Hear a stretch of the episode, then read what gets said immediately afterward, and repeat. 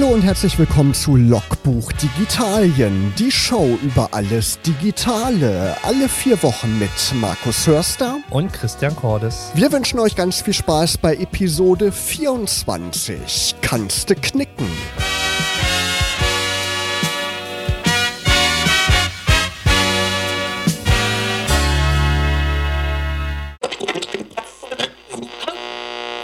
Best Hugs, Musik von D-Ram hier bei Logbuch Digitalien.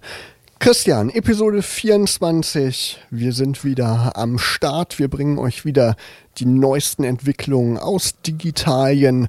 Und da läuft derzeit eine sehr bedeutende Messe, ne? gerade in Barcelona in Spanien, also im mediterranen Raum, wo es schön warm ist. Wir haben es natürlich hier auch gerade warm, aber da ist es bestimmt noch ein Stück wärmer, vermute ich mal. Und bei dieser Messe beim Mobile World Congress, da geht es alljährlich, wie der Name schon sagt, um die mobilen Endgeräte, um Smartphones. Und da wollen wir heute schwerpunktmäßig drüber sprechen. Größtes Thema, wie ich finde, faltbare Smartphones. Sie wurden ja schon lange angekündigt. In den 90ern oder frühen 2000ern waren ja diese Klapp-Handys schon mal ein großer Trend. Dann ging es wieder zurück auf flache Geräte. Die Smartphones mussten immer flacher werden. Apple war da ja ein Vorreiter. Und jetzt werden sie wieder klappbar. Was sagst du dazu? ich, ich, wenn ich ehrlich bin, wundere ich mich so ein bisschen. Ja. Also die letzten Jahre waren ja eher davon bestimmt, hochwertigere Materialien mit, also Glas oder Metall, Unibody, immer dünner, immer exakter gefräst. Und jetzt haben wir praktisch wieder so, ähm, ja, so Kilobrocken fast mit knickbarem Display. Ähm, also ich habe mir auch einige Videos angesehen. Es gibt ja quasi gerade zwei Geräte, über die man redet. Das eine ist das äh, Huawei Mate X oder auch 10, je nachdem, wie man es nennen will. Und praktisch das äh, Gegenstück von ähm, Samsung. Das, das, Galaxy Fold. Genau, das Fold. Ähm, die sich beide so ein bisschen unterscheiden, aber beide am Ende letztendlich ein, ein klappbares Display haben. Der eine eher nach innen, der andere eher nach außen gelagert. Ähm, persönlich, hm, weiß ich nicht. Ich finde den Preis also wir haben die letzten Jahre ja immer darüber geredet, dass Smartphones immer teurer werden und auch ähm, gerade die hochpreisigen Geräte ähm, die Tausender Wertgrenze problemlos überspringen. Und jetzt sind wir ja schon bei 2000, wenn nicht sogar drüber angekommen. Genau, das Huawei, das ähm, soll sogar teurer sein als das Samsung. Man würde ja eigentlich umgekehrt denken, aber das Huawei, das soll 2300 Euro kosten und damit 300 Euro mehr als das Samsung-Gerät, das Galaxy Fold. Und du hast gesagt, das äh, Samsung, das wird nach innen geklappt, sieht so ein bisschen aus wie zwei Smartphones, die man so mit den Displays aneinander, ja. übereinander legt, ist dadurch natürlich doppelt so dick wie ein normales Smartphone ungefähr. Wir hatten es noch nicht in der Hand, aber auf den Bildern sieht das auf jeden Fall ziemlich dick aus. Und das Huawei, das klappt man nach außen rum ist natürlich auch dann gefährlich für das Display. Man kann da ja nicht wirklich dann eine Schutzhülle drum machen, die man irgendwie einfach entfernen könnte. Also unabhängig davon, ob es eine Schutzhülle gibt oder nicht, für mich ist die Frage nach dem Verwendungszweck. Ja. Also für welche Zielgruppe ist dieses Gerät gemacht? Und das Zweite, glaube ich, ist, ähm, wenn wir uns Android Pie in der 9er Version gerade angucken, ich glaube, dass eine Vielzahl der Apps gar nicht so schnell skalieren können. Und dann ist die Frage, du hast zwar ein nach innen oder nach außen faltbares Display, hast aber letztendlich einige Apps, die gar nicht darauf angepasst werden oder nur so hochgerendert und hochskaliert werden und dann praktisch die User Experience eigentlich völlig im Arsch ist, ähm, weil es nicht aufeinander abgestimmt ist. Und von daher ist für mich jetzt die Frage, den Trend in Anführungsstrichen, ja, kann ich so ein bisschen nachvollziehen, dass das irgendwie so, man will zeigen, dass man es kann, dass man es beherrscht. Das ist, glaube ich, so wie das autonome Fahren oder viele andere Dinge, die immer noch äh, im, im Orbit rumspuken und äh, wo man denkt, das muss bald kommen. Aber für mich ist der Nutzungsgrad nicht ganz klar. Für wen ist das gemacht? Ist das für die Leute, die ähm, nicht mehr mit einem Smartphone und einem Tablet rumrennen wollen, sondern möglichst alles wieder im All-in-One-Gerät? Es erinnert mich so ein bisschen an den alten Nokia Communicator. Das ja, so eben, das, genau. Das war auch dieses erste Modell, wo ja. man auch klappen konnte, eine Tastatur hatte, aber einen etwas größeren Bildschirm. Das war für Businessleute damals der Heilsbringer. Aber ich habe noch nicht ganz verstanden, für wen quasi jetzt dieses, diese faltbaren Geräte sind. Auch das Displayformat ist ja ungewöhnlich. Das ist ja dann eher quadratisch. Ne? Das ist man ja gar nicht gewohnt. Zum Videoschauen ist es ja eher ungeeignet. Man hat dann schwarze Balken. Ne? Ja, Also, wie gesagt, ich, ich kann, ich, mir ist noch nicht klar. Ich bin gespannt, wenn es irgendwie in die Läden kommt, wie man es mal angucken kann. Kaufen auf gar keinen Fall. Aber wie gesagt, also mir muss man das Nutzungsszenario, für wen das ist und mit welchen Mehrwert es hat, äh, den muss ich irgendwie noch mehr erschließen. Ist für wirkliche Hardcore-Enthusiasten, glaube ich, ne? Und die dann auch so ein bisschen als Beta-Tester dienen, weil Gefahr ist natürlich auch, dass das Display irgendwann kaputt geht, wenn das 100 Mal oder 500 Mal geknickt wurde. Ich glaube nicht, dass die so unendlich lang haltbar sind. Ne? Naja, das muss man gucken. Genau. Aber wir hatten ja auch ein anderes großes Event letzte Woche, so im, im Vorantastung, sage ich mal, in den Mobile World Congress. Äh, Samsung hat seine neuen Flaggschiffe auf den Markt gebracht. Genau, wie man erwarten konnte, natürlich die Nummer 10. Ja, das S10, das S10e und das S10 Plus.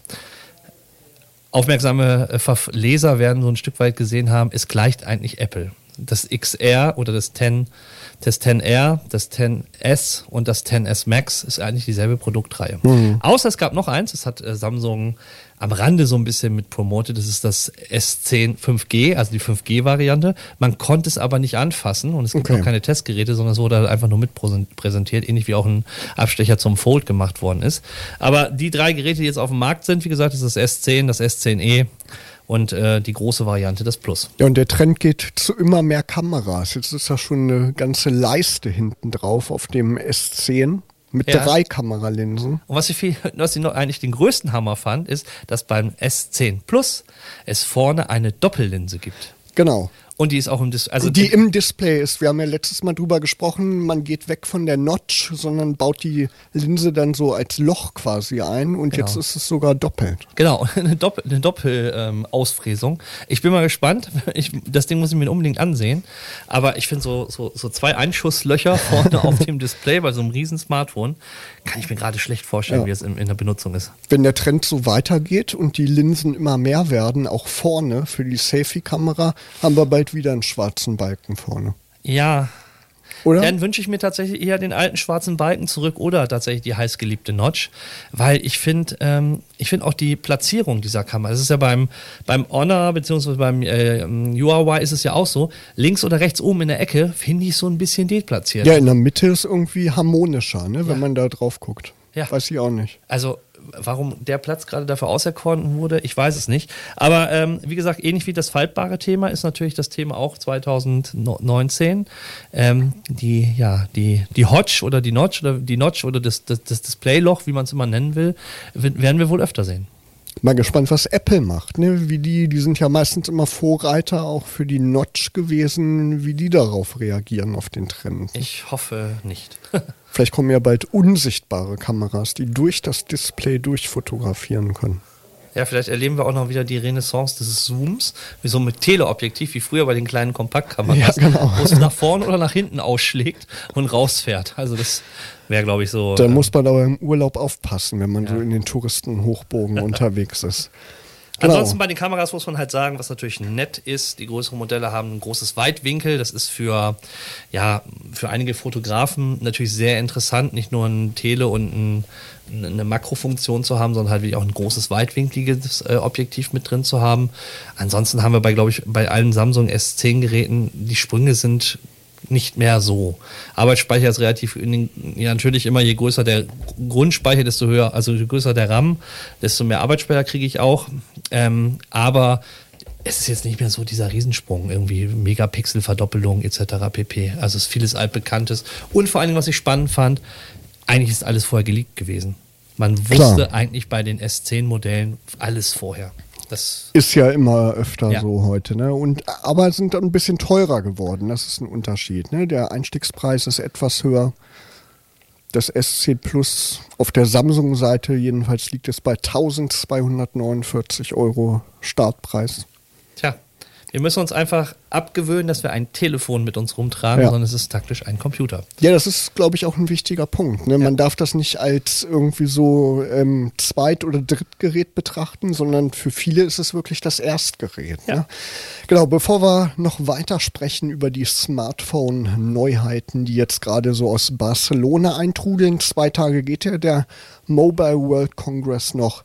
Gibt es jetzt Musik von Emily King? Kennst du die Musikerin? Ja, Von gehört. Habe ich vor einigen Wochen durch Zufall entdeckt, hat jetzt gerade ein neues Album rausgebracht. Freitag bin ich übrigens in Berlin beim Konzert, weil mir die Musik so gut gefällt.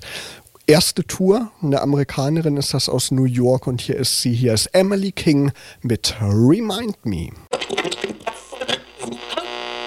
Ja, Markus, die Zeiten, wo die Hosentaschen ausgebeult sind vor großen Telefonen, sollte ja eigentlich vorbei sein. Äh, wir haben vorhin ja noch darüber gesprochen, dass eigentlich der Trend bisher war, dünner, leichter, schmaler, äh, bessere Varianten. Und jetzt überrascht uns ein neues Gerät auf dem Mobile World Kongress. Genau, unter dem Marken Energizer ne, hat Avenir Telekom, ich weiß nicht, wo die herkommen, haben ein Gerät vorgestellt, im Prinzip ein Smartphone mit eingebauter Powerbank. Unsere Smartphones sind ja auch hungrig, nicht nur nach Aufmerksamkeit, sondern natürlich vor allem nach Energie.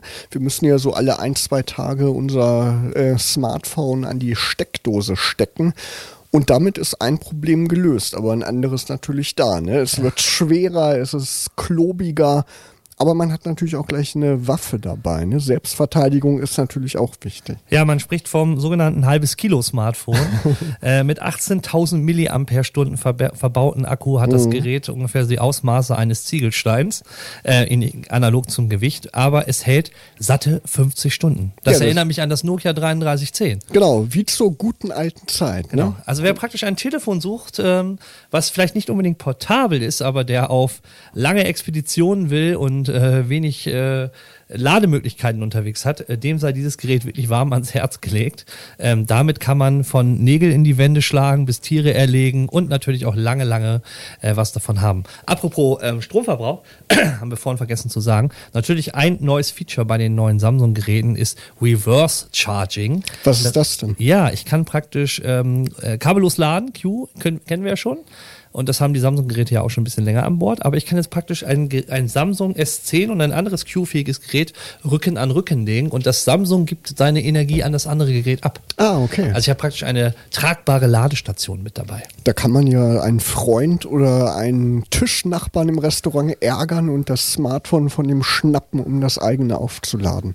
Könnte man tun. Oder man, man, ist halt äh, Lebensspender von Energie äh, für denjenigen, der schon wieder äh, out of power ist. Das ist so ein bisschen wie Starthilfe beim Autofahren. Ja, ne? wahrscheinlich. Könnte man damit vergleichen. Das genau. war bestimmt der Hintergedanke. Die, die, die S10-Leute sind dann die neuen gelben Engel der Smartphone-Branche. Genau. Vielleicht haben die dann gelbe Schutzhüllen um die Handys. Wer weiß. Wer weiß. Ja, was gibt's noch? Wir haben ja schon gesagt, die Linsen, die werden immer mehr. Nokia hat da was vorgestellt, die toppen, glaube ich, alles. Die haben fünf Linsen. Hinten ist das richtig so ein kreisrundes Muster. Da sind sechs Linsen außenrum und eine noch in der Mitte. Von Zeiss sogar, also hochwertig. Braucht man das? Weiß ich nicht. Man ich grapscht natürlich ständig drauf. Ne? Das, das ist auch so ein Nachteil. Ja, also ich weiß nicht. Wer Profifotograf ist, wird wahrscheinlich sagen, nee, also immer noch meine Spiegelreflex oder meine Systemkamera. Für alle anderen, ich weiß es nicht. Also wer, wer braucht das? Ich finde es ich find's vom Design her sehr hässlich, muss ich sagen. Also mich spricht es überhaupt nicht an. Sieht aus wie so ein Zyklopenauge da hinten drauf. Ja, vor allem sind hier auch nicht alle gleichfarbig. Ne? Da sind noch andere Sensoren ja. drauf, so ein schwarzer und ein weißer. Das ist alles so irgendwie unsymmetrisch. Aber, so. aber Nokia hat damals ja schon zu Windows 10 Zeiten ähm, oder Windows Mobile Zeiten mit einem Smartphone im, mit Windows Mobile überrascht, was eine 48 Megapixel Kamera drin hatte. Also nicht ungewöhnlich, dass Nokia solche Wege geht. Wobei jetzt ja die neue Nokia, also das, ja, wie soll ich sagen, das Revival jetzt bei HDM Global unter einem anderen Markenkern äh, fungiert. Ich denke mal, es geht sich darum, letztendlich abzusetzen. Weil drei Kameras ist der neue Standard. Zwei ist jetzt, haben alle, auch im Low-Budget-Bereich sind zwei der klassische Standard, 3 ist jetzt der nächste und sie versuchen sich damit abzusetzen, würde ich sagen. Preislich sind die natürlich recht äh, attraktiv. 649 Euro für so ein Flaggschiffgerät ist im Vergleich natürlich günstig, ne? aber immer noch viel Geld, muss man natürlich dazu sagen. Ja, und auch, was auch ein Trend ist in den letzten Jahren, den wir feststellen konnten, natürlich auch die chinesischen Smartphones greifen immer mehr auch den deutschen Markt an. Xiaomi hat auch ein weiteres Gerät rausgebracht. Es wird ja auch überlegt, dass Xiaomi in Deutschland Stores eröffnet. Eigene Stores für ihre Produktreihe, weil sie ja nicht nur, wie gesagt, Smartphones auf den Markt bringen. Sie haben auch sehr viele Haushaltsgeräte, also IoT-Geräte. Sie haben das Fitnessarmband, einen Staubsauger, einen, einen Elektroscooter, also mehrere Produkte. Und ihr neuestes Flaggschiff ist das Mi 9. Du hast es schon ein bisschen näher angeguckt, Markus. So ein bisschen. Ich hatte es noch nicht in der Hand. Kommt jetzt auf den deutschen Markt. Du hast es schon erwähnt. 6,4 Zoll AMOLED Display, also wie in teureren Modellen auch verbaut. Hat 6 GB Arbeitsspeicher, wahlweise 64, 128 GB RAM und kommt mit dem neuesten Android daher. Also alles eigentlich gute Eckdaten sozusagen. Eine Hauptkamera von 48 Megapixeln braucht eigentlich kein Mensch, sind riesengroße Dateien, aber vom Preis mit knapp 500 Euro attraktiv. Ne? Was man tatsächlich auch sagen muss, dass die Xiaomi-Geräte in den letzten Jahren auch immer besser geworden sind und tatsächlich auch eine wirklich zunehmende Kaufalternative ist. Wir haben in einer unserer ersten Sendungen damals auch über das Mi A1 gesprochen mit Android One als Betriebssystem. Xiaomi war ja schon sehr früh auch dabei, die Alternative mit äh, hoher Update-Fähigkeit vom, vom Android-Betriebssystem auszurollen. Von daher macht es halt unter dem Preisaspekt und unter dem Aspekt von relativ viel mit äh, neuen Updates versorgt zu werden, Sinn, letztendlich sich auch mal da umzugucken, wenn man, wie gesagt, ähm, mit den chinesischen Geräten grundsätzlich kein Problem hat. Ja klar, und man merkt das ja an OnePlus beispielsweise. Ne? Ist ja auch ein Hersteller, wo wir beide mit Erfahrung gesammelt haben. Du hast ja mit Xiaomi auch schon Erfahrung gesammelt und da kann man ja bedenkenlos zugreifen. Ne? Werden ja sowieso alle in China gefertigt, die Handys, die haben da ja das Know-how. Habe ich auch vor ein paar Wochen eine ganz interessante Dokumentation im Fernsehen gesehen, ähm, ja. dass da viele dass da auf der Straße auch einfach die Ersatzteile feilgeboten werden. Das ist echt eine spannende Geschichte. Da gibt es eine Stadt, ich weiß nicht genau, wie die heißt, weißt du, wie der Name der Stadt ist, die ist im Prinzip nur durch diese ganze Technologie überhaupt entstanden. Ja. Das ist sehr beeindruckend. Bevor wir gleich weitersprechen, hast du dir einen Song ausgewählt? Welchen hören wir jetzt? Einen alten Klassiker Wolfsheim mit Once in a Lifetime.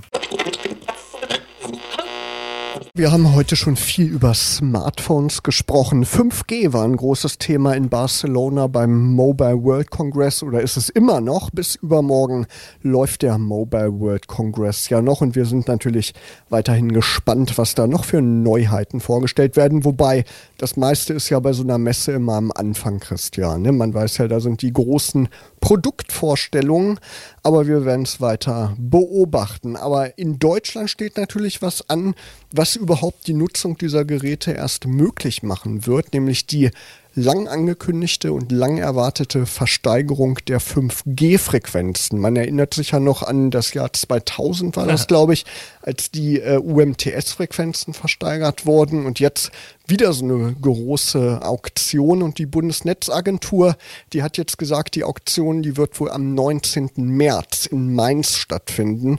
Das wird natürlich ein spannender Tag werden, vor allem, weil neben den bekannten Playern, also ähm, Tele Deutsche Telekom, Vodafone und Telefonica, auch eins und eins diesmal mitsteigern will also Konkurrenz auf dem Mobilfunkmarkt. Ne? Da ist natürlich spannend zu beobachten, wie sich das entwickeln wird.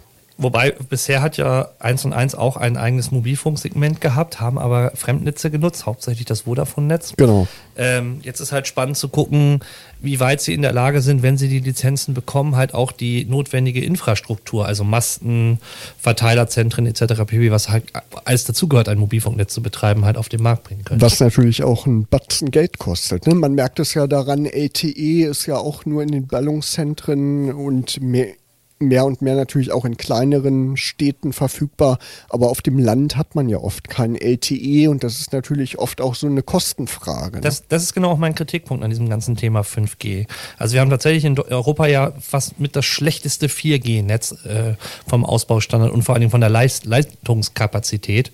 Ähm, die an 300, 500 Mbit, was die Leitungen hergeben sollen, das spiegeln sie ja im Tagesgebrauch tatsächlich nicht her und die Funkzellen können das gar nicht aussenden. Von daher sind die alten Hausaufgaben nicht gemacht. Jetzt baut man das neue Netz, was auch notwendig ist. Aber bis das überhaupt eine Funktionsreife erfährt, dass es wirklich das hergibt, was es können soll und für alle auch verfügbar ist, glaube ich, vergehen noch Jahre, bis nicht Jahr, sogar Jahrzehnte. Ist auch, ist auch immer die Frage, was der Staat da irgendwie an Verpflichtungen mitgeben kann ne? oder inwieweit die Firmen das auf freiwilliger Basis machen dürfen. Ne? Das ist immer so eine Gerätchenfrage. Ja, wir haben ja verschiedene. Also es gibt verschiedene äh, Funklöcher, Melde-Apps und Co. Alle Bundes- und Landesregierungen sagen halt, meldet uns das, wir müssen was gegen diese äh, weißen Flecken auf der Landkarte machen. In der Praxis passiert leider halt wenig, muss man fairerweise sagen. Und selbst wenn ich auch ähm, LTE zwar habe, ähm, aber ich sag mal, im ländlichen Raum sich so viele Endgeräte eine LTE-Funkzelle teilen müssen, habe ich am Ende auch nur vielleicht eine UMTS-Geschwindigkeit raus. Ähm, die Lösung ist halt kostspielig, das wissen wir. Wenn wir LTE komplett in Deutschland überall ausrollen müssen, müssen wir massiv in den Markt investieren oder müssen halt die Carrier auch möglichst viel investieren. Momentan sind sie einfach nicht bereit dazu. Das ist wie beim DSL auch. Genau, ob es also 5G an der Milchkanne geben wird, wie wir vor einigen Monaten schon mal diskutiert haben, das bleibt abzuwarten, aber es gibt die Möglichkeit, sich 5G selber aufzubauen, vor allem für Unternehmen wird das möglich sein. Die haben teilweise auch schon angekündigt, auf Firmengeländen eigene 5G-Netze aufzubauen. 5G ist natürlich so eine Technologie, die gerade so im industriellen Bereich Vorteile bringt, im autonomen Fahren, im ähm, Erforschen von autonomen Fahren. Und äh, da macht das natürlich Sinn, dass man das machen kann. Und du hast vorhin so ein kleines Gerät gefunden, das ist von HTC. Damit kann man auch ein eigenes 5G-Netz zu Hause aufbauen. Das ist ja eine spannende Geschichte. Genau, es gibt den HTC 5G Hub, der quasi ein 5G-Hotspot ist und aber gleichzeitig auch ein Android-Hub mit integrierten Akku. Also muss ich das vorstellen, so einen kleinen tragbaren Router kennen wir ja alle, nur dass dieser etwas größer geraten ist mit einem Display, ähnlich wie bei einem Amazon Show oder halt auch dem Google Hub den es ja in der Form gibt. Der genau, 5 Zoll Display, ne? Genau, ein 5 Zoll Display, wo ich aber auch über diesen Hub nicht nur, wie gesagt, ähm, einen Hotspot betreiben kann und letztendlich praktisch meine anderen äh, Geräte dort einwählen kann. Ich habe halt auch die Möglichkeit, wie gesagt, darüber zu streamen. Äh, da ein Android hinten dran geklatscht ist und als Betriebssystem läuft, kann ich auch einige Apps starten, äh, Netflix wahrscheinlich auf der Kiste gucken und natürlich auch ähm, Steuerung von Smart Home beziehungsweise von ähm, Geräten wie beim Amazon Echo oder halt beim Google Home auch nutzen. Und dadurch, dass das Ding halt auch einen eingebauten Akku hat, ist es halt auch mobil und unterwegs im, ähm, im Ferienhaus oder wo auch immer nutzbar. Angekündigt ist es schon für das zweite Quartal 2019 erstmal in den USA. Ob es dann nach Deutschland kommt, bleibt natürlich abzuwarten, aber es ist eine interessante Entwicklung und man hat durch 5G natürlich rasante Geschwindigkeiten. Ne? Das kann man ja nochmal dazu sagen. Da bin ich auch echt gespannt. Da soll man ja Cloud-Speicherdienste so nutzen können wie eine lokale Festplatte. Das wäre natürlich ein Riesenschritt nach vorne. Dazu brauchen wir aber auch erstmal die Endgeräte. Und das Eben. Zweite ist, wir brauchen die Tarife. Und da sehe ich noch tatsächlich schwarz, weil das wird erstmal wieder unerschwinglich sein, ja.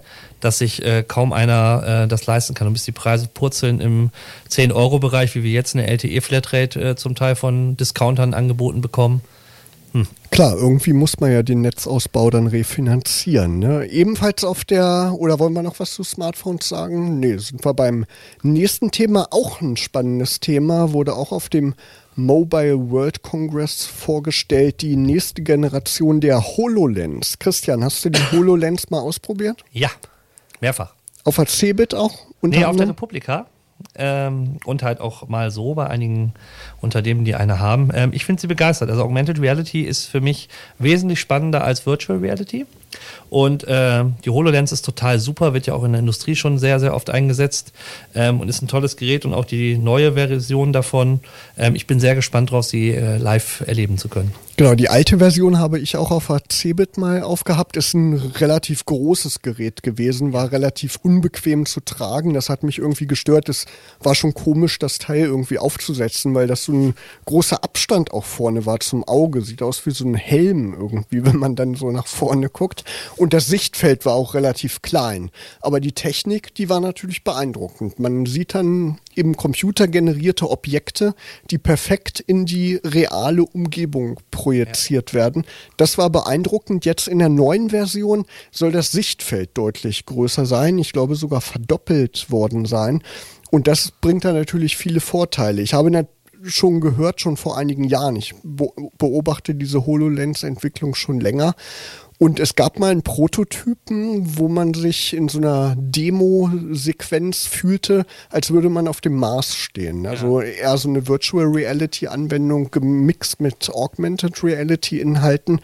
Und irgendwann in der Entwicklung haben die dann das Sichtfeld kleiner gemacht, dass das dann von den Leuten, die das damals ausprobiert haben, so beschrieben wurde, als wäre aus diesem großen Sichtfeld so ein Briefkastenschlitz geworden. Und jetzt geht der Weg wieder zurück. Hat natürlich auch was mit der Leistungsfähigkeit der Prozessoren zu tun. Ne? Da ist jetzt ein äh, leistungsfähiger Snapdragon 850 System on a Chip drauf. Ja. ja.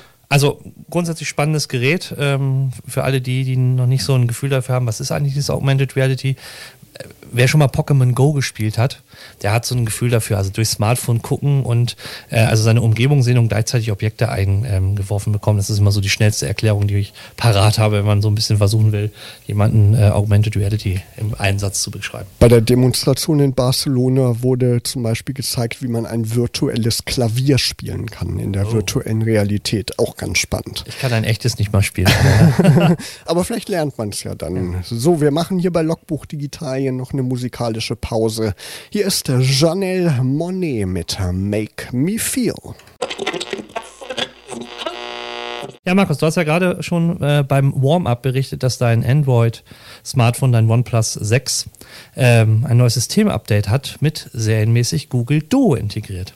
Genau, du benutzt es regelmäßig, so eine Video-Chat-App, Videotelefonie-App, hat man ja lange erträumt. Die Smartphones machen jetzt das äh, Videotelefonieren möglich und jetzt ist es fest im äh, OnePlus-Betriebssystem, im Oxygen OS integriert. Genau, ihr könnt es aber auch letztendlich für iOS-Devices oder für sämtliche anderen Android-Geräte runterladen.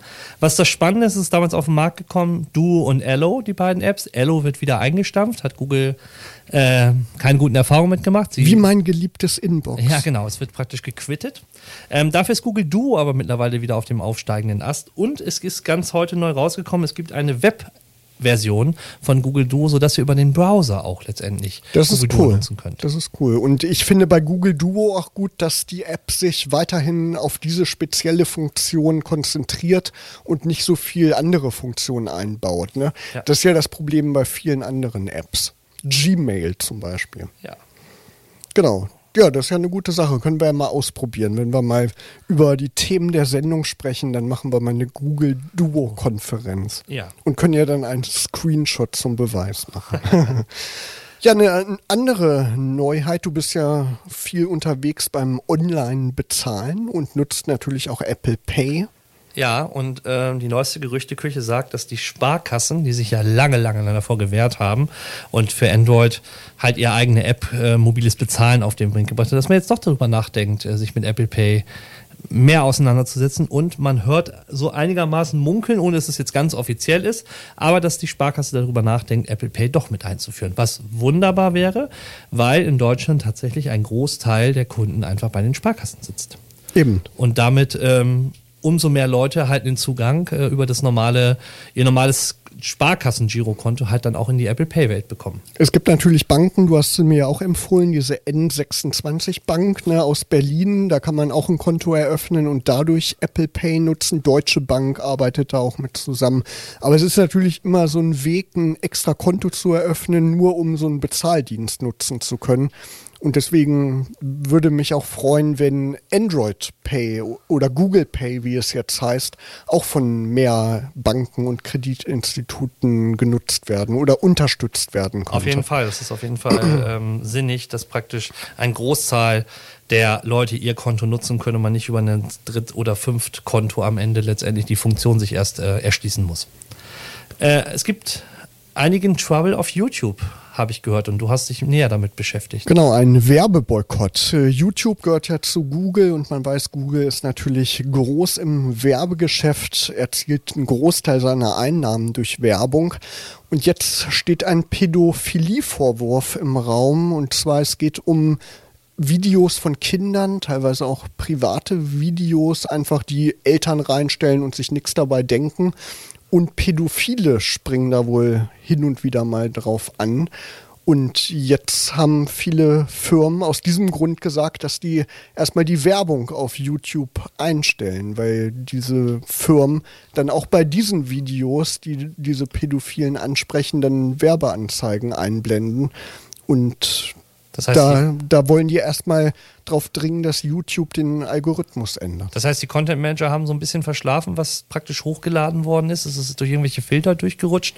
Oder wie erklärt man sich naja, das? es sind teilweise ja einfach harmlose Videos ja. von Kindern, aber Pädophile gucken sich dann diese Videos an und ne, erfreuen sich da quasi dran. Ähm, aber die Werbekunden, die wollen da natürlich nicht mit in Verbindung gebracht werden. Und da ist natürlich ein Algorithmus schuld, der da nicht wirklich differenzieren kann. Naja, klar. Ne, da werden dann Clips von Disney oder so eingeblendet. Klar. Und das fällt dann auf die Werbekunden zurück. Also da ist auch eine spannende ähm, Entwicklung zu erwarten, werden wir auf jeden Fall weiter beobachten. Ja, ein Spiel. Hast du früher Adventure-Spiele gespielt, Monkey Island und so weiter. Ich habe tatsächlich Zack McCracken damals gespielt und SimCity und äh, ähnliche Simulationsspiele, aber Monkey Island ist so ein bisschen an mir vorbeigeschraubt. Ich habe als Kind echt mit Begeisterung so Monkey Island gespielt, Baphomets Fluch, diese Point-and-Click-Adventures, ähm, Toonstruck ist noch so ein tolles Beispiel. Und der legendäre Entwickler Rob Gilbert, der sich diese Monkey Island Spiele unter anderem ausgedacht hat, der hat vor einem Jahr, vor zwei Jahren, hat der ein neues Spiel rausgebracht. Auch in diesem Retro-Look, sieht aus wie ein Spiel aus den 80er oder 90er Jahren, hat den Titel Thimbleweed Park. Also eine spannende Geschichte wieder mit viel Humor, wie man das von Ron Gilbert kennt. Und derzeit und noch bis zum 7. März habe ich gelesen, kann man das Spiel im Epic Store, also von dem Spieleentwickler Epic, kann man das kostenlos runterladen. Also ein guter Tipp für Spielefreunde vielleicht. Hm. Ich bin gespannt. Probier's mal aus. Naja, ich versuche es, aber es läuft wahrscheinlich nur auf Windows-PCs und da bin ich ja meistens immer leider raus. Genau. Ein Emulator muss daher, Christian. dann, dann emulier mal den nächsten Song, Markus. Der nächste Song ist von Coldplay, wird nicht emuliert, sondern hier in echt abgespielt, nicht live, aber aus der Retorte. Hier sind Coldplay mit Sky Full of Stars. Ja, so langsam aber sicher sind wir schon am Ende angelangt hier bei Logbuch Digitalien. Aber wir wollen euch natürlich nicht gehen lassen ohne unseren monatlichen App-Tipp. Christian, welche App hast du denn heute mitgebracht? Etwas Klassisches, den DB-Navigator kennen viele. Deutsche Bahn also? Deutsche Bahn, genau. Es gibt aber auch den DB-Navigator Beta mittlerweile den App Stores runterzuladen. Und der lohnt sich tatsächlich, wenn man den DB-Navigator sonst sehr viel nutzt, weil er einige Funktionen hat, die die normale App nicht hat, die die zukünftige DB Navigator App dran halt Intus haben wird. Und es ist sehr spannend. Also es gibt ein kleines Redesign, es sind einige Funktionen noch zusätzlich ähm, drin.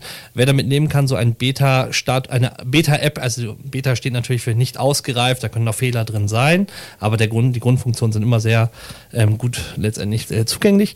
Wer da Lust drauf hat, sollte es probieren. Ich liebe sie, ich nutze sie mehr als die normale DB Navigator App und äh, bin begeistert und hoffe, dass sehr, sehr viele dieser Funktionen auch in das neue Relaunch praktisch der DB Navigator App reinfließt. Gibt es für iOS und Android? Ja, für beide werde ich dann mal ausprobieren. Ich bin ja auch regelmäßig mal mit der Bahn unterwegs und da ist die App wirklich praktisch. Gerade mit dem Ticket, ich drucke mir das schon gar nicht mehr aus, sondern nutze immer diesen QR-Code. Das ist echt eine gute Sache.